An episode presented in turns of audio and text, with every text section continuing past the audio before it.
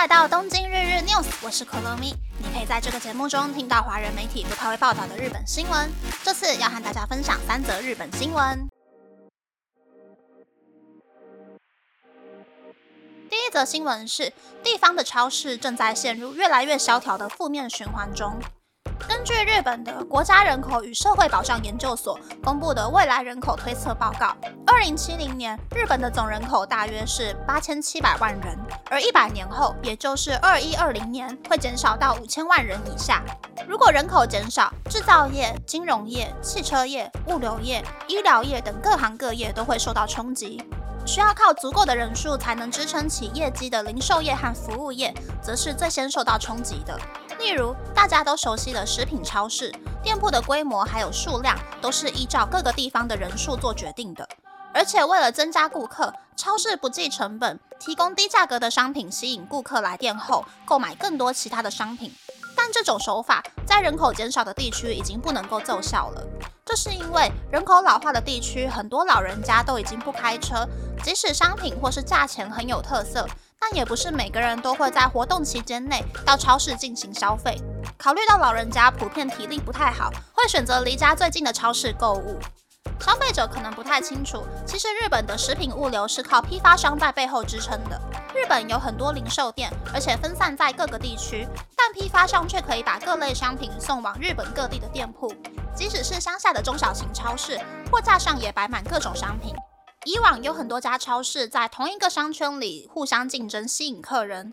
但随着人口减少，拥有两间以上店铺的商圈就容易出现供过于求的问题。而且，日本的超市还要和药局、便利商店、电商互相竞争，进货量下降的超市就很难和食品批发商议价，用低价进货。当这个现象继续蔓延下去的时候，无法吸引客人的超市就会消失。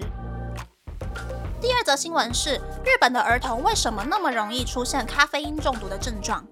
在学校没有归属感，担心人际关系和学业表现，许多儿童和年轻人都拥有咖啡因成瘾的症状。今年一月，一名八岁孩童因为咖啡因中毒被送医的新闻，在日本社会造成话题。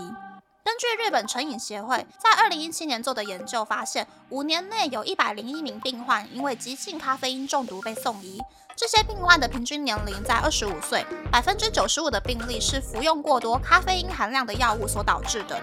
而对咖啡因如此依赖的起源，是因为能量饮料的存在。能量饮料因为味道好喝，有兴奋作用，深受上班族和备考学生的喜爱，销售额和商品的种类逐年增加。然而，日本的国家神经病学和精神病学中心的松本敏彦博士表示，儿童的大脑很敏感。当摄取外界的化学物质时，大脑的中枢神经会产生激烈的反应。以往儿童不会借由茶或是咖啡摄取咖啡因，但能量饮料随处可见，甜甜的味道很吸引人，必须要限制购买能量饮料的年龄等等的配套措施才行。日本小儿科学会公布的一个案例是，一名八岁儿童一口气喝了从自动贩卖机购买的能量饮料后，就出现了咖啡因成瘾和恶心的症状，救治时间超过五个小时，但也没有恢复的案例。如果摄取过量的咖啡因，对发育中的儿童的大脑里的神经传导物质或是多巴胺会产生不良影响。甚至会变成大脑缺乏能量的体质。一旦开始依赖用能量饮料补充咖啡因提神，失去咖啡因就会容易昏昏欲睡，睡眠品质下降，或是为了摆脱焦虑感喝下更多的能量饮料，又或是转而服用更加便宜的咖啡因药片以及含有咖啡因的止痛药。严重的人可能还会大量服用止痛药和感冒药。日本目前没有摄取咖啡因的年龄标准。但是对于考生来说，咖啡因可以帮助延长读书时间。用药理学的角度来说，咖啡因是兴奋型，可以提高情绪；酒精是镇静型，可以减少焦虑和紧张。但咖啡因或酒精摄取太多的话，感官会容易变得麻痹，出现打架或是暴力等行为。儿童和青少年在没有意识到的情况下摄取了过量的咖啡因，但背后的原因和能量饮料的购买门槛很低之外，或许还有升学或是其他压力的推波。第三则新闻是，为了赚更高的时薪，有许多人选择跨县市打工。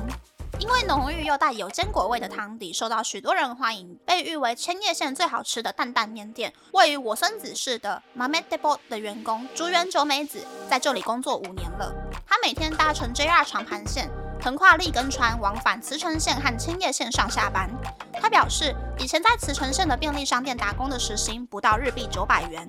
虽然茨城县现在的时薪是日币九百五十元，但过一座桥，时薪就会增加日币一百元。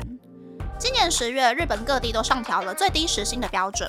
东京都和关东地区的六个县时薪都增加了日币四十元左右，埼玉县和千叶县的最低时薪也超过了日币一千元，隔壁的茨城县最低时薪还在日币一千元以下。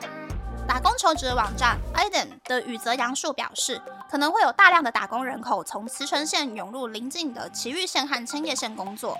茨城县的知事大井川和彦也表示，和其他地区相比，茨城县的时薪低得不合理，以当地的经济来说，是一个严重的问题。以上是这次和大家分享的三则新闻。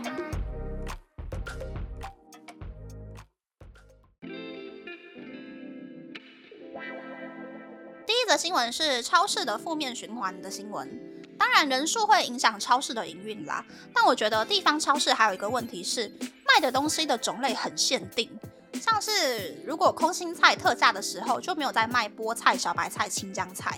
可是很多人去超市都是一次买三天或是一周的菜，不可能每天都吃空心菜嘛。商品的种类很限定，就代表客人的选择变少，那客人下一次就会选择去什么都有卖的家乐福啊。所以赚钱呢，还是要以客人的需求为第一考量啦。第二则新闻是咖啡因摄取过量的新闻。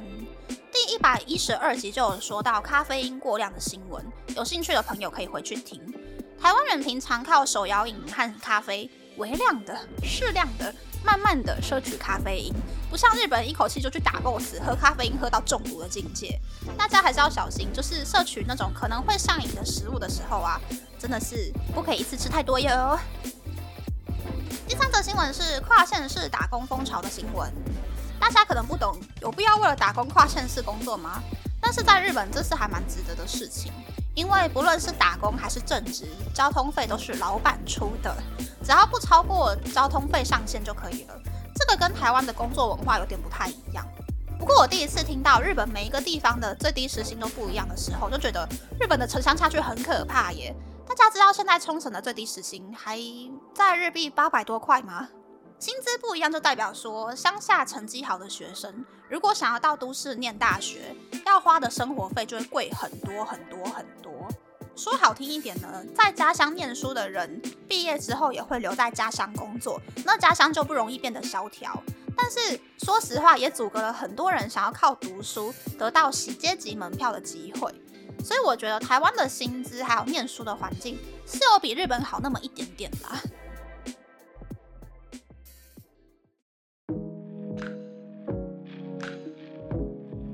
接下来想和大家分享，昨天跟大家介绍的北海道放弃申请二零三零年奥运举办权之后呢，最新的消息是北海道新干线新函馆北斗站到札幌站的两百一十二公里的建设工程要无限期延期了。所以要从仙台到札幌的人呢，看样子短时间内还是要坐飞机会比较方便一点点。但是这也让我看到就是。北海道政府除了体育场馆还瞧不定之外呢，连这种必须的交通也还没有瞧好呢。其实函馆到札幌的铁路还蛮必要的啊，毕竟北海道的距离那么大，然后两个城市都是北海道的大市嘛。如果交通很不方便的话，我觉得对于所谓的商业往返还蛮有影响的吧。